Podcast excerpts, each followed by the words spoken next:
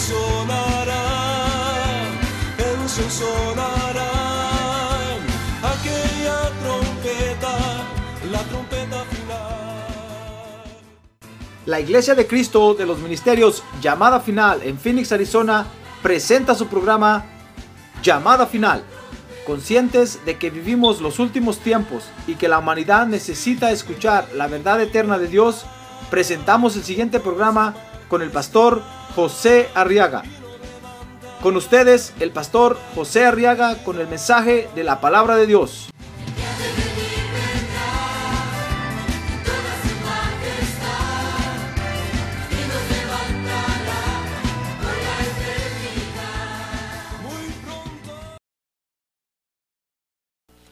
Vamos a estudiar la Biblia, hermano. A ver, anime al que está a su lado, dígale ánimo, hermano. Ánimo. Ánimo, porque ahora vamos a estudiar la palabra de Dios, dígale. Llegó el momento de comer. Y traigo un plato bueno, hermano. Hoy traigo un buen mensaje. Ah, espero que se llene. Amén. Muy bien. Evangelio de San Juan, capítulo 18. Mire qué interesante lo que vamos a estudiar hoy, hermano.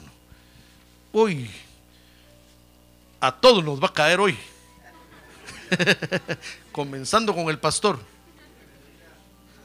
Y terminando con la oveja más enferma que está aquí hoy. Muy bien. San Juan 18, 7 dice la Biblia que Jesús entonces volvió a preguntarles, ¿a quién buscáis? Y ellos le dijeron a Jesús el Nazareno. Y respondió Jesús, verso 8, os he dicho que yo soy. Por tanto, si me buscáis a mí, dejad ir a estos. Para que se cumpliera la palabra que había dicho, verso 9, de los que me diste, no perdí ninguno. Entonces dice el verso 10, entonces Simón Pedro, que tenía una espada, la sacó e hirió al siervo del sumo sacerdote y le cortó la oreja derecha y el siervo se llamaba Malco. Amén. Muy bien, quiero que vea conmigo que la noche, fíjese, cuando apresaron al Señor Jesús, fíjese hermano, dice Juan 18:10 que Pedro, a ver, diga Pedro, Simón Pedro, dice, dice esta versión, Simón Pedro, sacó la espada, hermano, y le, cortó la oreja a Malco, el sirviente del sumo sacerdote. Ah, porque entre los que iban a apresar al Señor esa noche ahí en el, en el Getsemaní iba Malco, el jefe, el, el siervo de, del sumo sacerdote.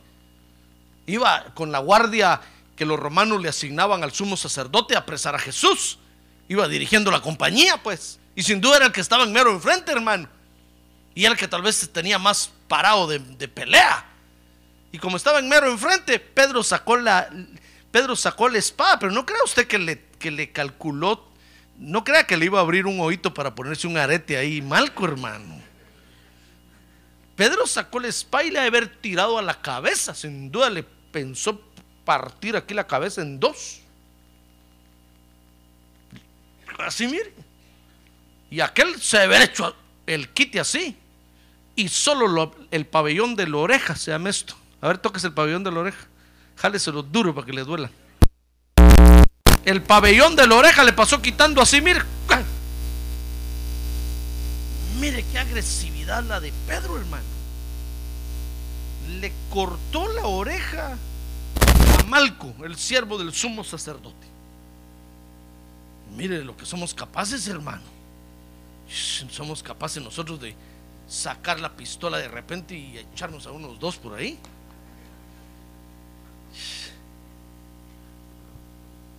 A ver, diga, yo soy capaz de cortar una oreja. El mocho orejas le van a decir. ya, ya, no el, mocho, el mochadedo, sino el mocho orejas. O el mocho narices. O el mocha pelo. Mire lo que somos capaces, hermano. ¿Se dio cuenta? ¿Y usted tiene a Cristo en el corazón, sí o no? Sí, sí, yo también.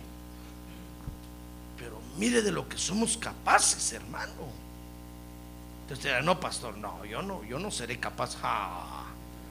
Que se le ponga un malco enfrente o una malca y a ver si no le corta la cabeza, hermano. Mire, esta acción de Pedro, entonces, quiero que vea conmigo que nos muestra esta acción de Pedro, fíjese. La doctrina que Pedro estaba practicando se llama la doctrina de la violencia. A ver, diga, la doctrina de la violencia. Ese Pedro era violento, hermano. ¿Con qué razón el pobre Malco se quedó sin orejas ese día? ¿Qué le parece? Fíjese, y nosotros venimos a veces a la iglesia violentos, llenos de violencia, dispuestos a no cortarle la oreja, sino hasta los pies, no las uñas de los pies, los pies, al que se nos ponga enfrente. Mire, mire, pero es que es una doctrina que traemos de del mundo, hermano. Recuérdense que la primer plaga que atacó a, Israel en Egipto fue la plaga de la sangre, ¿verdad? ¿Sí o no? Cuando Moisés metió la vara en el río y, y se volvió sangre todo, hermano. Y las primeras tres plagas, le decía yo la otra vez a usted, le, alcanzaron todavía a Israel en Egipto. A partir de la cuarta plaga en adelante ya no, les ya no, ya no los atacó. Pero esa es figura que nosotros aquí en la tierra, mientras salgamos de Egipto, mientras el Señor Jesús venga y nos arrebate y nos saque de la tierra, van a haber tres plagas que nos van a alcanzar. Y, la, la primera es la violencia, es la plaga de la sangre. Por eso no es de extrañar que tengamos problemas de violencia de repente, hermano. No es de extrañar que nos ataquen espíritus de violencia y tal vez usted dirá, pero si es el dear pastor, él debería de ser mansito, mansito. Y miren cómo contestó. Y miren lo que nos tiró. Pero es que la violencia nos puede alcanzar. Entonces tenemos que tener cuidado. A ver, que tiene a su lado, tenga cuidado, hermano. Guarde los guantes de box, dígale. tenemos que andar con los guantes de box bien guardados. Aunque de repente se quieren salir, ¿verdad? Un gancho al hígado. Tenga cuidado. Tenga cuidado. Porque esta doctrina, fíjese hermano, de la violencia que nosotros traemos del mundo, no la aprendemos en la iglesia, la traemos del mundo. En el mundo es donde nos contaminamos con la violencia esta doctrina de la violencia o esta forma de vivir nos aleja de Dios. Dice la Biblia en Santiago 1.20, mire conmigo Santiago 1.20, dice, pues la ira del hombre, oiga bien, la ira del hombre no obra la justicia de Dios. Eso quiere decir, en otras palabras, que que la ira del hombre no hace la justicia de Dios. O sea que cuando usted se pone violento y usted dice, bueno, voy a hacer justicia, esa no es la justicia de Dios. La ira del hombre no hace la justicia de Dios. No nos confundamos. Mire cuántos, cuántos, cuántos se ha confundido la religión en el mundo creyendo que la violencia está haciendo la justicia de Dios. Y la, la ira, la violencia no hace la justicia de Dios. Mire, desde, los, desde los primeros siglos, hermano, los hombres se volvieron violentos creyendo que podían imponer el reino de Dios en los lugares. Y violentamente agarraban, estoy hablando de después de Cristo, violentamente agarraban ciudades, naciones, pueblos y les imponían el cristianismo. Y dice aquí que la violencia la ira de los hombres no hace la justicia de Dios. Por eso esa forma de vivir nos aleja de Dios, hermano. ¿Quiere usted renunciar a la violencia? A ver, diga, yo renuncio a la violencia esta noche. A ver, diga, yo rechazo la violencia. Fíjese que violencia Es un comportamiento, dice el diccionario, deliberado que provoca daños físicos. Eso quiere decir que es un comportamiento que de repente lo puede agarrar, hermano. Tal vez usted está aquí tranquilo y de repente alguien le habla y ¡ca! Dicen qué violento ese hombre. Pero si está hablando ahí como, como manso, como paloma.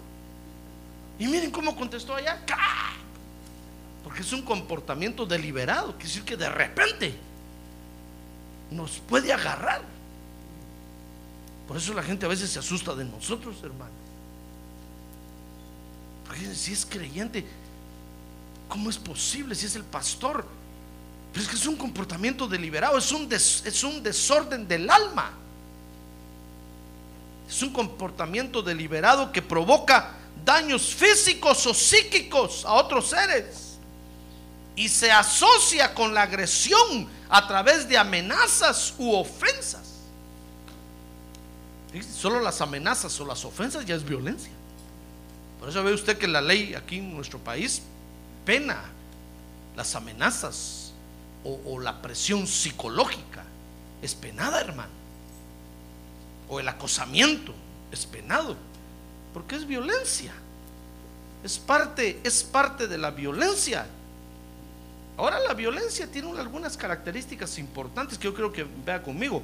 Dice Deuteronomio 24, 7 en primer lugar que la violencia, fíjese, es un mal.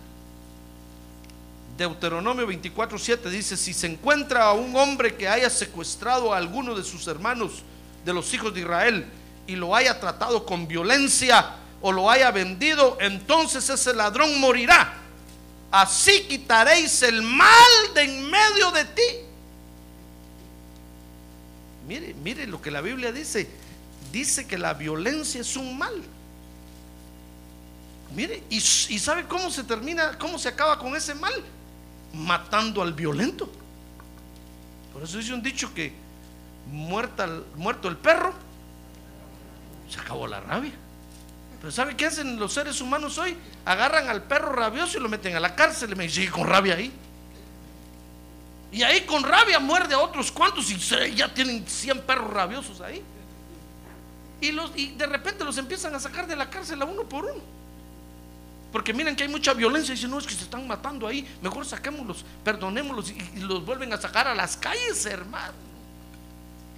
Y van babeando espuma. Pero ¿sabe qué dice la Biblia? No se equivoquen. Muerta, muerto el perro, se acabó la rabia.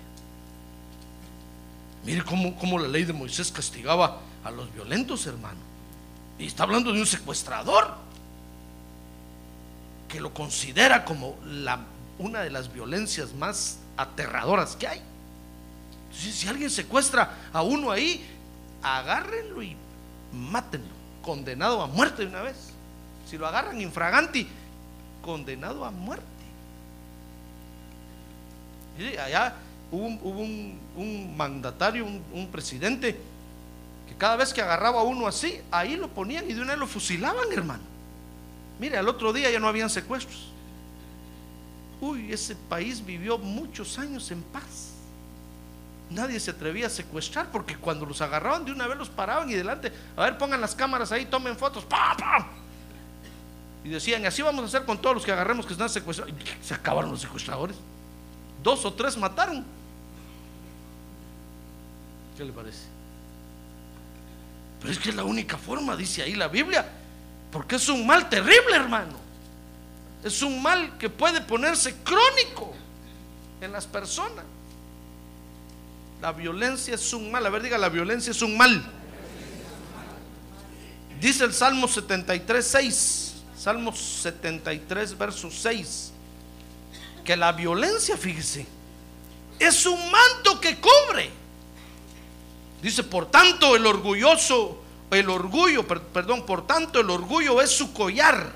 Y entonces dice, el manto de la violencia los cubre. Mire, la violencia es un manto, por eso es que no se puede acabar la violencia de otra forma. Porque poco a poco, si uno no, no acaba con la violencia, hermano, se va extendiendo, se va extendiendo. Es un manto que cubre y va cubriendo y va cubriendo y va cubriendo. Y cuando nos damos cuenta tenemos una gran área cubierta de violencia.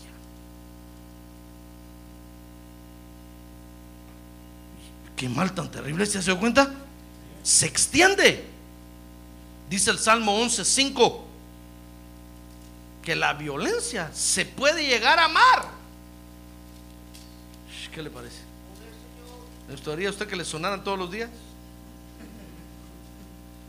Mire, Salmo Salmo 11:5. El Señor prueba al justo y al impío y su alma aborrece. ¿A quién lee usted ahí? A no más recio, ¿a quién? Al que ama la violencia. Porque la violencia se puede llegar a amar. Por eso es que es una doctrina, es una forma de vivir. Hay quienes viven así. Porque aman vivir así.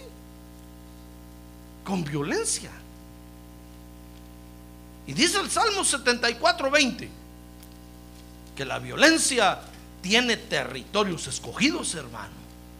Mira el Salmo 74, 20, dice, mira el pacto, Señor, porque los lugares tenebrosos de la tierra están llenos de qué? Ah, no, pero todo usted. A ver, despierte que está a su lado, dígale, no le dé miedo a usted. Es cierto que el pastor está enseñando esto, pero no le va a tirar la Biblia ahorita. Tal vez el micrófono se lo tira, pero la Biblia no. A ver, ¿están llenos de qué? De moradas de violencia, de casas de violencia. Dice que hay territorios, la violencia tiene territorios, hermano. Dice que es un manto que se extiende y agarra derechos de los territorios. Por eso va a ver usted que hay, hay, hay lugares en la tierra, hay territorios donde hay, vive gente violenta. Y todos saben que ahí la gente se mata, hermano, hasta por una mala mirada. Porque no le dieron un vaso de agua, saca la pistola y ¡pum! mata al otro. Todos los que quieren contratar a un violento ahí van, porque saben que todos los de ahí son violentos les gusta la violencia, aman la violencia. Porque la violencia tiene territorios escogidos. Pero la violencia, fíjese hermano, es un mal de nuestras almas. Es un área de nuestras almas que el Señor tiene que sanar. Hay que decirle, Señor, sana, sana mi alma, por favor, Señor. Sana mi alma, por favor. Fíjese, dice Génesis 4:5 que es un mal de nuestra alma que comienza con el enojo. Fíjese, usted se enoja por algo y puede terminar cortándole la oreja a alguien, hermano. Mire, dice Génesis 4:5 que ahí está, se acuerda de, de Caín y Abel, ¿verdad?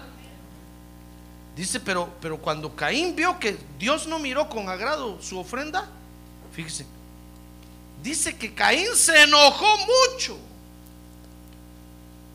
y su semblante se demudó. Dice, ¿por qué no? ¿Por qué no dijo Caín, voy a matar a Dios? No que dijo, ¿a quién voy, a quién mato? ¿A quién mato? Y miró a Abel, aunque sea este mato, dijo. Por eso cuando estoy predicando aquí, fíjese hermano, y yo empiezo a ver que usted empieza a cambiar la cara así. Me, me da miedo, hermano. Digo, no se enoje conmigo usted, no se enoje conmigo. Yo solo soy un predicador del Evangelio. Apiádase de este venerable anciano. Tampoco mira que está a su lado porque lo va a matar, no tiene la culpa. Si quiere pelear, pelease con Dios. Salga allá afuera y rete a Dios ahí y agárrese con él. Pero no mire a quién matar o a quién golpear. pero hay, algunos que se enojan, hermano. ¿Sabe? Fíjese que yo, yo, era, yo era del criterio que en la iglesia deberíamos de tener solo cosas buenas, hermano.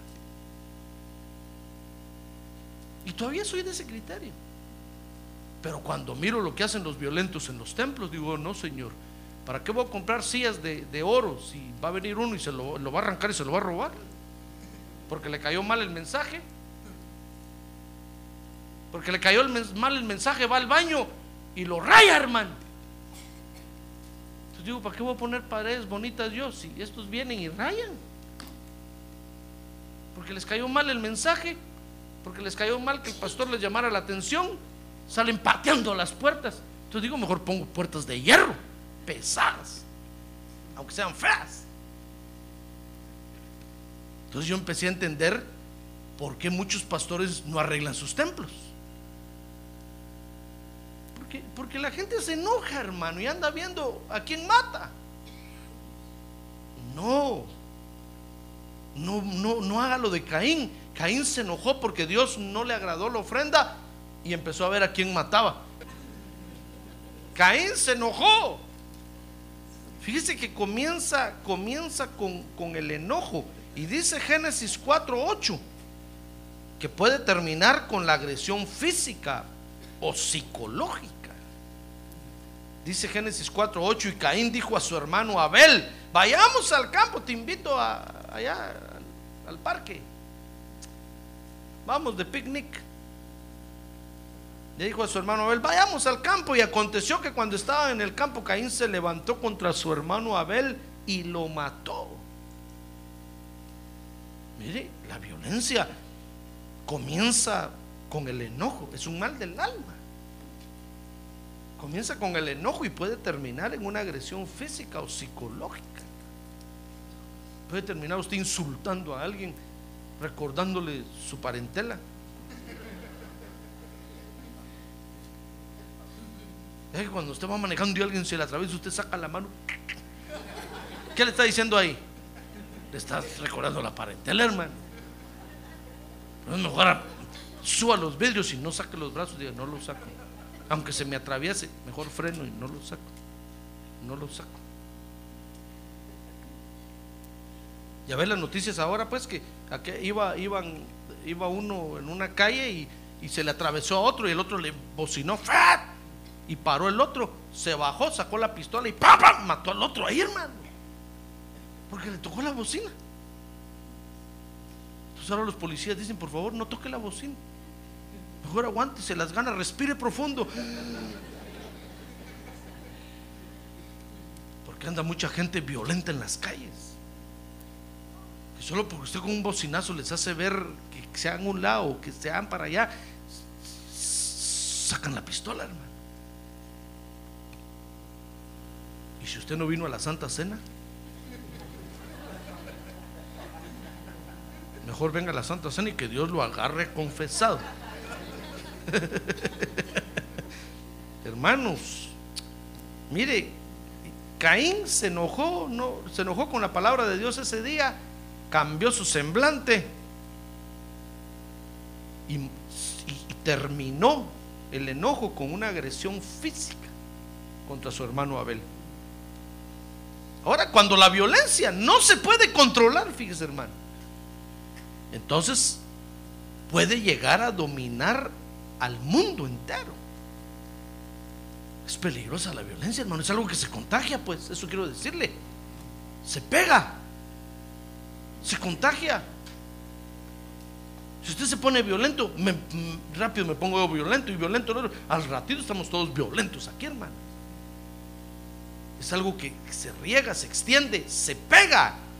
Dice Génesis 6:10, por ejemplo, que antes del diluvio, mire, por lo que Dios decidió enviar el diluvio, hermano, fue porque vio que la tierra estaba llena de violencia. Dice ahí, Noé engendró tres hijos, Sem, Cam y Jafet, verso 11, y la tierra se había corrompido delante de Dios, y estaba la tierra llena de qué? De violencia. Por eso, si, si la violencia no se puede controlar, puede llegar a extenderse en toda la tierra. Mira, cuando Dios vio eso, Dios dijo, estos hombres ni siquiera pueden poner leyes que controlen la violencia, hombre. Entonces dijo, no, los voy a, lo mejor los voy a matar a todos. Entonces fue cuando le dijo a Noé, Noé, prepárate el arca porque ahí ya no se puede vivir. Ya no se puede salir de noche. No puede dejar sola su casa. Ya ve por qué de repente vienen los terremotos a los lugares. Y nosotros decimos, no, pero si ahí la gente es muy buena. Y si están llenos de violencia, hermano. Entonces les cae. Por eso es importante controlar la violencia. No le voy a decir que se haga policía usted esta noche, hermano. No, sencillamente con que usted y yo controlemos nuestra alma, estamos ya colaborando a que la violencia retroceda. En el nombre de Jesús. Ah, gloria a Dios.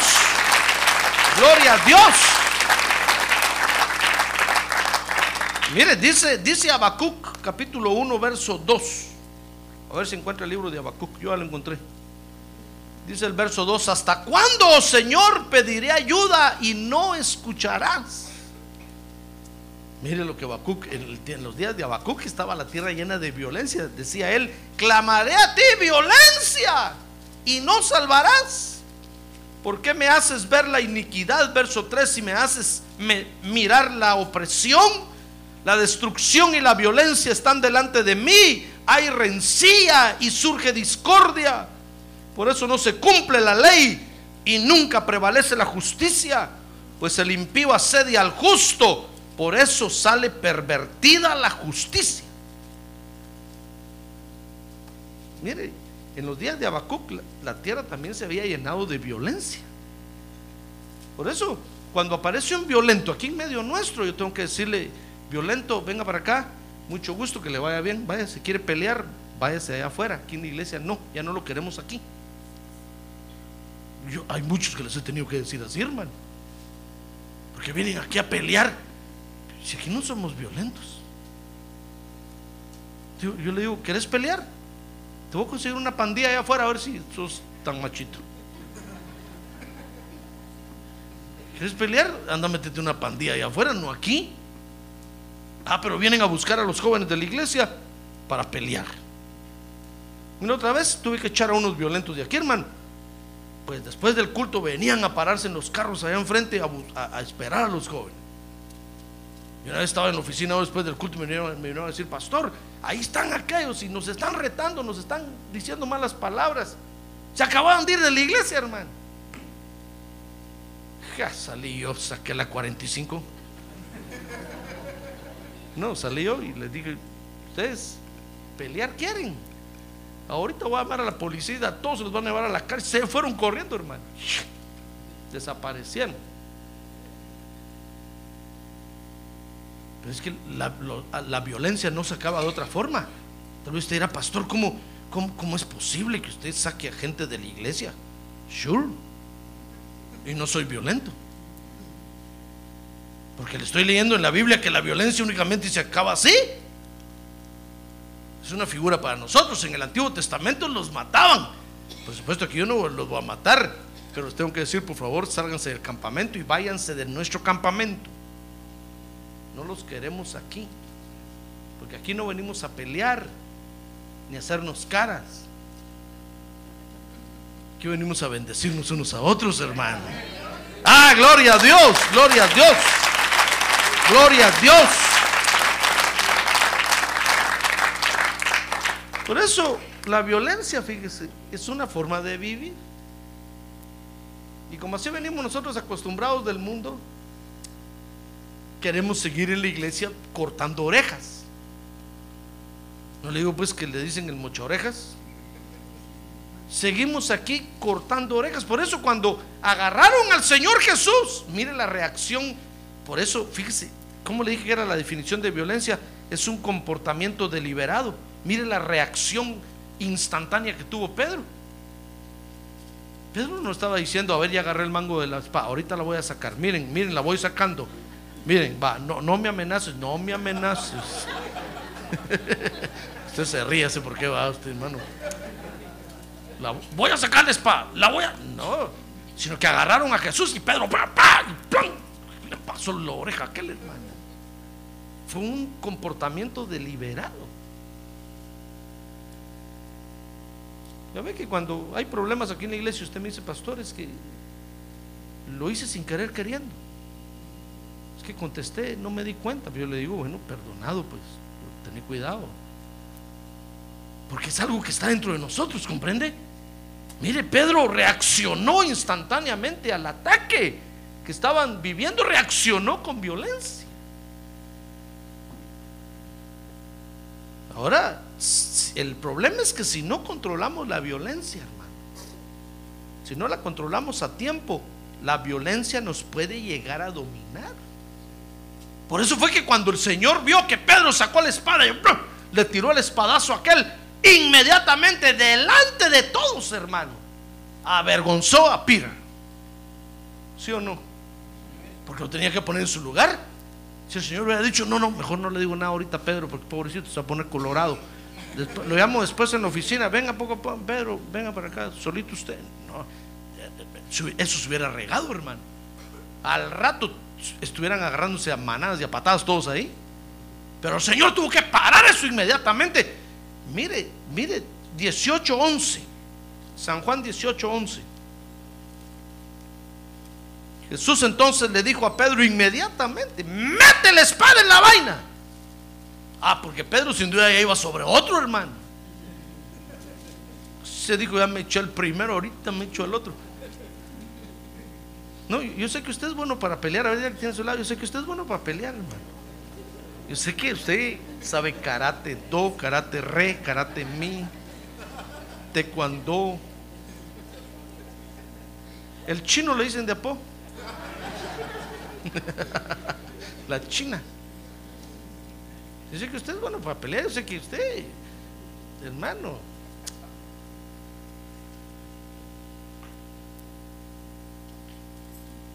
Pero tiene que dominar la violencia, hermano. Porque la violencia no lo va a llevar a ningún buen lugar. Mira el Señor, y Pedro sin duda era bueno con la espada, por eso muchos creen que ahí no era Pedro el que sacó la espada, sino que era Simón, el otro Simón, el que era guerrillero, porque había un guerrillero entre ellos, hermano, de la compañía de los celotes.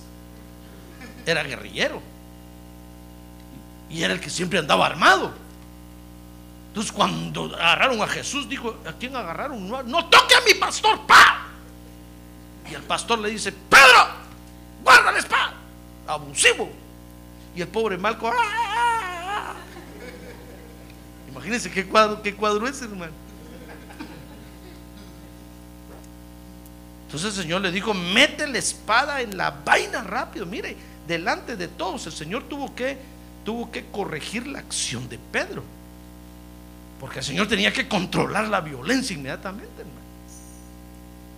No podemos darnos el lujo de dejar los actos de violencia ahí, que se pasa el tiempo, porque eso se riega, se pega, se contagia con facilidad.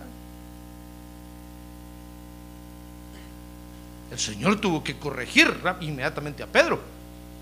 Regañó a Pedro.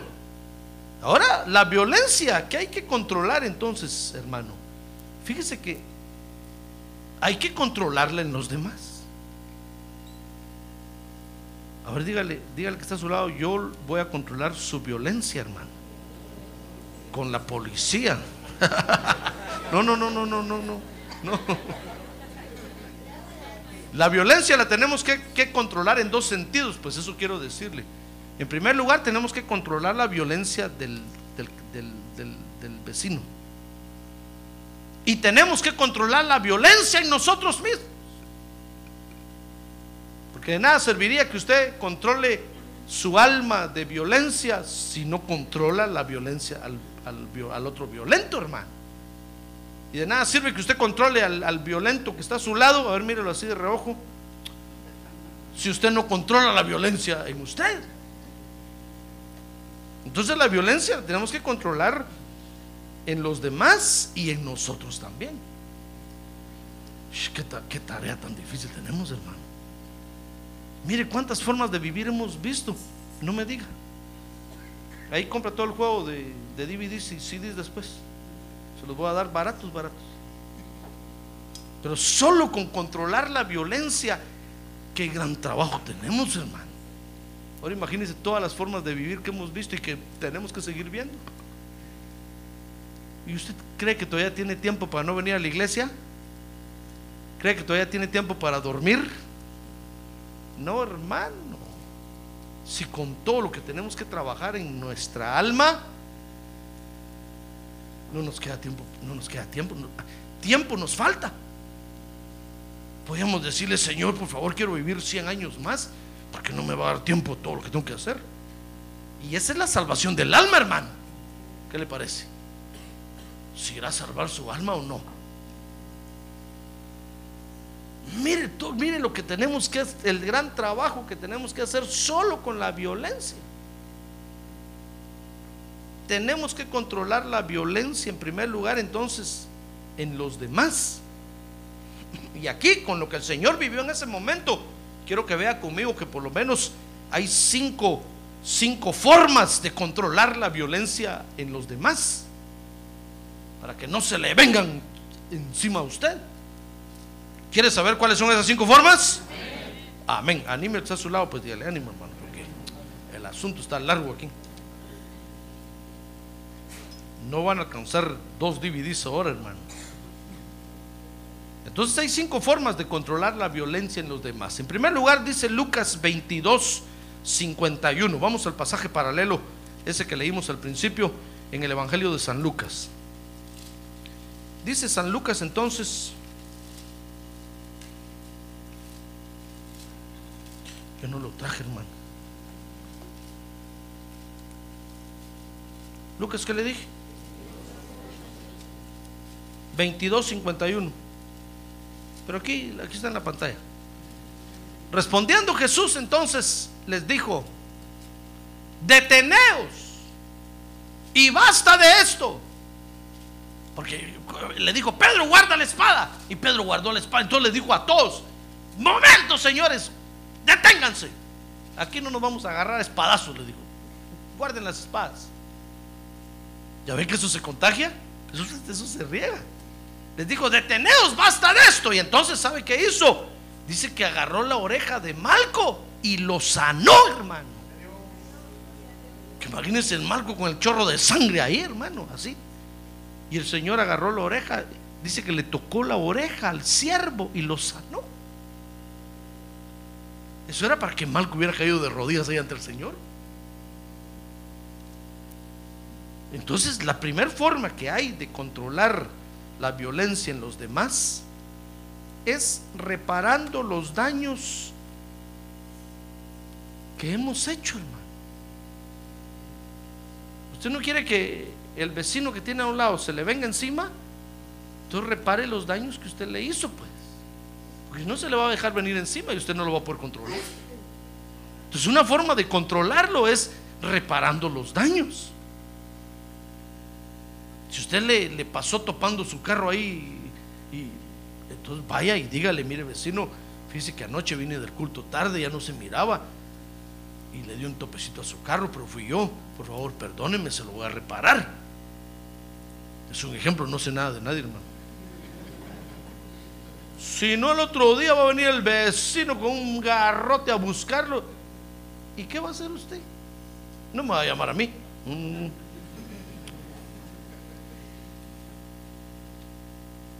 va a encontrar violencia por todos lados. Después el vecino no le quiere hablar, después el vecino lo mira con odio. Pues sí, es que, ¿cómo controla usted esa violencia? Pues reparando los daños que usted ha hecho. Por eso fue que el Señor le dijo, momento, deténganse, deténganse, espérense, espérense. Malco, vení para acá. Cuando vieron que le arregló la oreja a Malco, ya todos soltaron las espadas, hermano. Ya todos dijeron, bueno, así pues ni modo, así ya no peleamos. Dijeron, ¿cómo no? Pues si repararon el daño, guardamos las espadas. Guardaron las espadas todos. Entonces, la primera forma de controlar la violencia en los demás es Lucas 22, 51, reparando los daños que se han hecho. Segunda forma, ¿la quiere saber o ya no? Ya lo miro a usted así. Usted pensó que le iba a decir, no le pague al que le debe, échalo. No, páguele.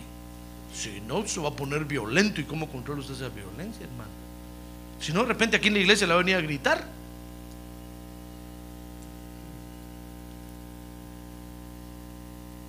¿Cómo controlar esa violencia? Reparando los daños que se hacen, hermano. Segunda forma de controlar la violencia en los demás. Juan 18, 11. Mire San Juan 18, 11. Dice ahí. Y Jesús entonces le dijo a Pedro, mete la espada en la vaina. Y entonces oiga lo que les dijo. La copa que el Padre me ha dado, ¿acaso no la he de beber? Bueno, entonces, segunda forma de controlar la violencia en los demás es aceptando los momentos de humillación que tenemos que vivir. Es que a veces, a veces Dios nos humilla delante de los otros, hermano. De repente va a encontrar usted gente por ahí que sin, sin, sin nada ni más que más, o no sé cómo dice usted, sin nada que ver, le va a pegar una insultada. Usted tiene que reconocer que Dios lo está humillando, hermano. Usted tiene que decir, I'm sorry. I'm sorry con excuse me. Por favor. No, pero usted abusivo. ¿Por qué se mete si no le toca? Perdón, perdón, por favor, perdón. Entonces, ¿cómo controla usted la violencia en los demás? Pues aceptando que de veras lo están humillando, hermano. Usted dice, no, a mí nadie me habla así. No. Se enciende la violencia y terminan muertos todos. Mira, el Señor le dijo ahí, Pedro, guarda la espada, Pedro. Entonces le dijo, mira, Pedro, y delante de todos, la copa que el Padre me ha asignado de dolor y sufrimiento ahorita, no la he de beber. Como diciéndole, mira, Pedro, ahorita me toca sufrir.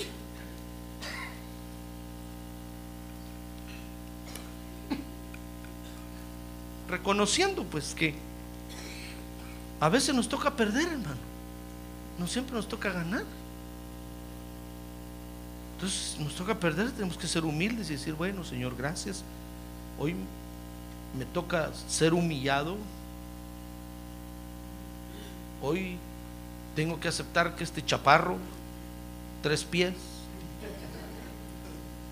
pocos pasos, y no lo estoy insultando, me insulte y me amenace, pues está bueno, Señor, lo acepto humildemente. Entonces, entonces el violento se controla y dice, bueno, este yo pensé que se iba, eh, me iba a retar, iba a pelear conmigo, pero no hace nada. Se acaba la violencia. ¿Comprende? ¿Comprende o no comprende? Mire cómo controló el Señor la violencia ahí en los demás, hermano. ¿Ya ve qué interesante esto? Aceptando los momentos de humillación que tenemos que vivir. Por eso cuando alguien aquí en la iglesia empieza a hablar mal de usted, acepte que Dios lo está humillando, hermano. No se haga, no se, no se haga el gallito o la gallina, cor, cor, cor, cor. No, a mí, de mí no hablan mal, de mis hijos no hablan mal. Mejor hay que decir gracias, Señor, si llegó el momento de ser humillados así, pues gloria a tu nombre. Hemos vivido momentos de gloria contigo. Tú nos has honrado. Pero ahora nos toca ser humillados. Gloria a Dios, aleluya, amén. Ah, gloria a Dios, hermano, gloria a Dios, gloria a Dios.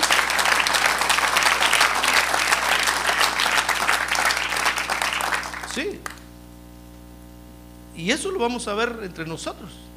A veces usted va a ver que hay quienes me insultan a mí, o yo voy a ver que hay que lo, insultan a usted.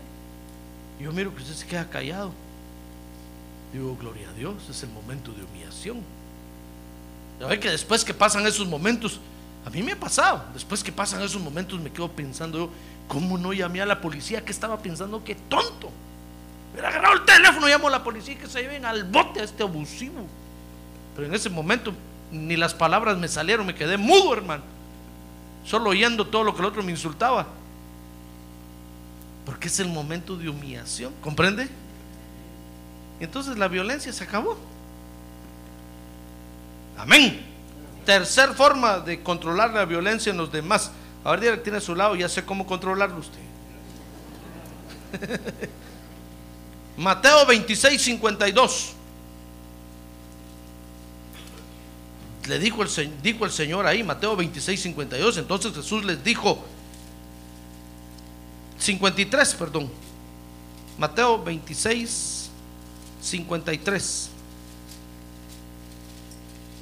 Ah, no, 52. Mateo 26, 52. Entonces Jesús le dijo, vuelve tu espada a su sitio, porque todos los que tomen la espada, ¿qué les va a pasar? A espada perecerán. Entonces, ¿cómo controlamos la violencia de los demás? Bueno, sabiendo que así como nosotros hagamos, así nos van a hacer a nosotros, hermano. Entonces, cuando usted mire al violento enfrente, tenga cuidado, porque lo que usted le haga, lo mismo le van a hacer a usted el día de mañana. Dice Mateo 26, 53, cuarta forma de controlar la violencia en los demás. 26, 53, el Señor les dijo, ¿o pensáis que no puedo rogar a mi Padre? Entonces, cuarta forma de controlar la violencia en los demás, teniendo confianza de rogar al Padre Celestial para que nos defienda. ¿Acaso Dios no lo puede defender a usted? Mire, ¿sabe qué dijo el Señor ahí? Mire, Mateo 26, 53. Les dijo, ¿acaso no crees que puedo rogar a mi Padre? Y Él pondría a mi disposición inmediatamente, ahora mismo, más de 12 legiones de ángeles. La legión de soldados tenía seis mil soldados, hermano. Y el Señor está, está diciendo a Pedro ahí, mira Pedro, si yo le ruego a mi Padre, este malco que está aquí, no quedan ni cenizas de él. Van a venir 72 mil ángeles. ¿Qué le parece? Y solo un ángel una noche mató a 140 mil hombres. Ahora imagínense 72 mil ángeles. Funden la tierra, hermano. Hasta nosotros cachamos un poquito. Mire lo que el Señor podía. Entonces lo que usted tiene que hacer es tener confianza en que el Señor le puede hacer justicia, hermano. Deje al violento ahí que lo humille y usted solo dígale, Padre Celestial, encárgate de este, por favor. En tus manos lo pongo. Por supuesto que no le diga envía a las 12 legiones de ángeles. Porque no le digo que entonces hasta nosotros cachamos. No, dígale, Señor, encárgate tú de este ahí. Mira cómo lo aplastas. Solo a Él. Entonces, teniendo confianza de rogar al Padre Celestial para que nos defienda, hermano. Tenemos un Padre que nos defiende. Ah, gloria a Dios. Devolver un aplauso al Señor. A ver, diga, gloria a Dios. Y cuarta forma, quinta forma, quinta forma le dije, va, quinta forma de controlar la violencia en los demás. Mateo 26, 55. Mateo 26, 55. La quinta forma, fíjese, es confesando en todo momento que cada quien hace lo que el Padre le permite hacer. En Mateo 26, 55. Entonces, en aquel momento, Jesús le dijo a la muchedumbre: Como contra un ladrón habéis salido con espadas y garrotes para arrestarme. Cada día solía sentarme en el templo para enseñar y no me prendisteis. Pero esto ha sucedido para que se cumplan las escrituras. Entonces, en otras palabras, está diciendo, saben, cada quien hace lo que el Padre Celestial le permite hacer. Entonces, usted encuentra un violento por ahí.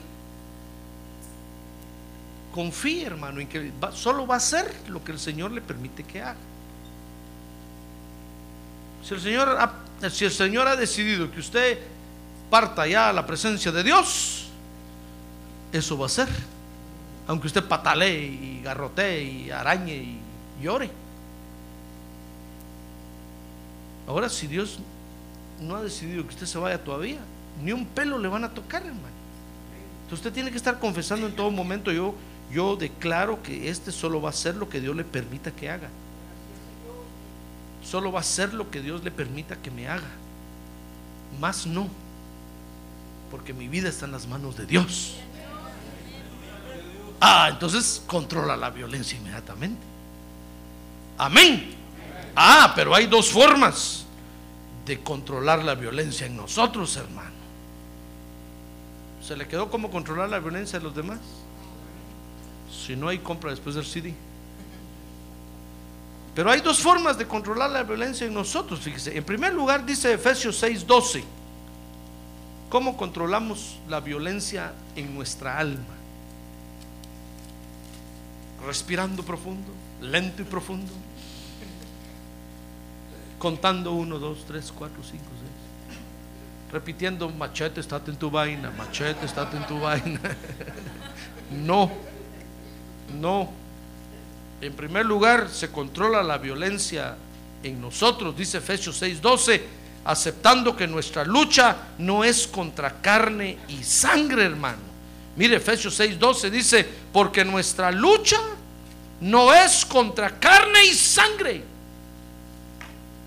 sino contra principados, contra potestades, contra los poderes de este mundo de tinieblas, contra las huestes espirituales de maldad en las regiones celestes.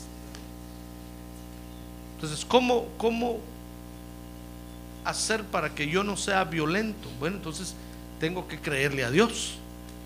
Mi lucha no es contra el que está enfrente de mí. Mi lucha es contra el que le está manejando al que está enfrente de mí. Entonces, entonces, ¿a quién le va a tirar usted el sartenazo? ¿A su marido o al perro? al demonio que está molestando a su marido, a ese le tiene que tirar el sartén. Supuesto, pero como el demonio no se mira, le tiene que tirar un sartén espiritual.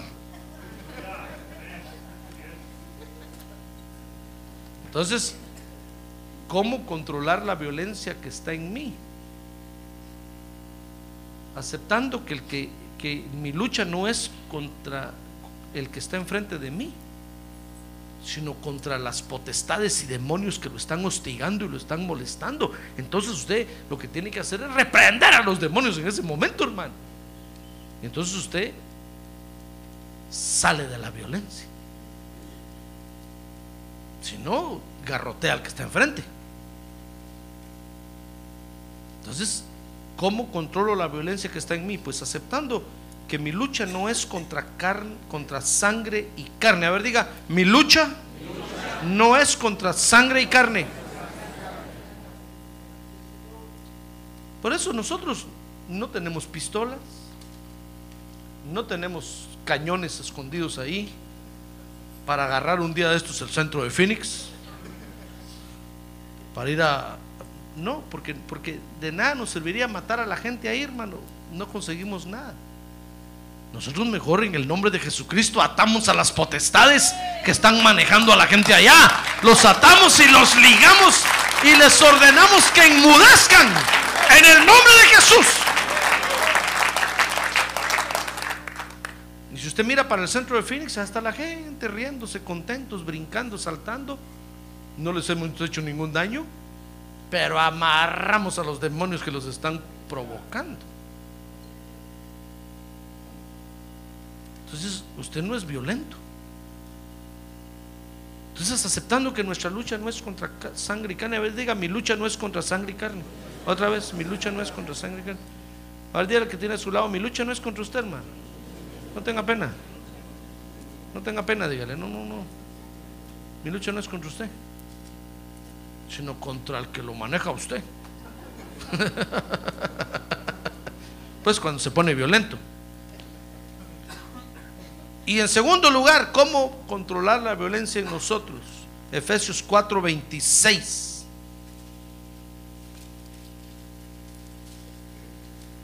Efesios 4:26 dice, airaos, pero no qué, pero no pequéis. No se ponga el sol sobre vuestro enojo. Entonces, ¿cómo controlo yo la violencia que está en mi alma? Pues es sencillo, no dejando que la violencia me lleve al pecado. Es decir, fíjese que la Biblia no está diciendo no se enoje. Porque Dios sabe que toda autoridad se tiene que enojar, hermano. Si no, no es autoridad. ¿Verdad? Cuando mis hijas me dicen a mí, papi, es que tú tan enojado, les digo, pues que porque soy papi, soy enojado. Si no fuera enojado, no sería papi. Pero es que toda autoridad, Dios sabe que se tiene que enojar, hasta Dios mismo se enoja. Entonces dice Dios, bueno, está bueno, enójense pues, pero no pequen. Entonces, ¿cómo controlar la violencia? Bueno, Dios permite que me enoja, que me enoje, perdón, que me enoje, pero no tengo que dejar que ese enojo me lleve a ser violento, hermano. Porque entonces ya pequé. ¿Comprende? Bueno, entonces yo termino diciéndole que hay una forma de vivir que se llama la doctrina de la violencia. Y nosotros no nos escapamos de eso, hermano. Porque venimos del mundo, ya en el mundo el diablo nos enseñó a vivir así, con esa doctrina, violentamente, arrebatando. Entonces ahora en Cristo tenemos que controlar la violencia, hermano. Amén. Amén. Cierre sus ojos. Gloria a Dios. No tenemos que dejar que esa forma de vivir nos domine, hermano. Porque la ira del hombre no hace la justicia de Dios. Jamás. Porque se cae en la violencia. ¿Quisiera usted renunciar a la violencia?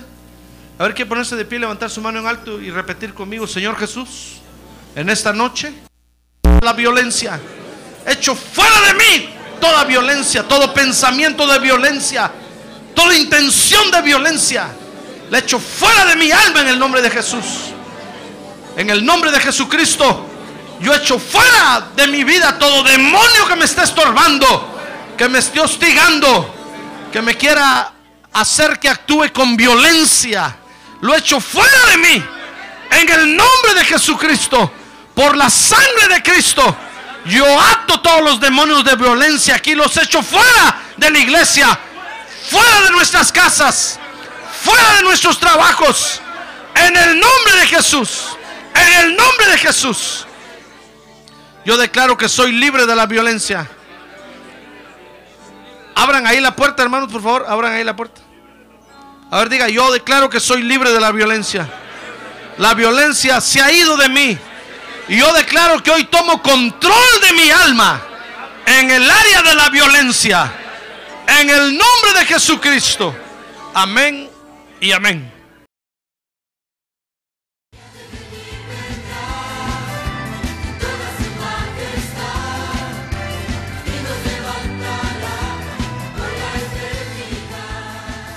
La Iglesia de Cristo de los Ministerios, llamada final en Phoenix, Arizona, cumpliendo con la comisión de Joel 2.1, presentó su programa, Llamada Final. Esperamos que nos vuelva a sintonizar la próxima semana a la misma hora por esta emisora. Los invitamos a nuestras reuniones en el 6023 Norte 71 Drive, esquina con Bethany Home Road. Para mayor información puede llamarnos al 623-934-1259 o visitarnos en la internet al www.llamadafinalphoenix.com.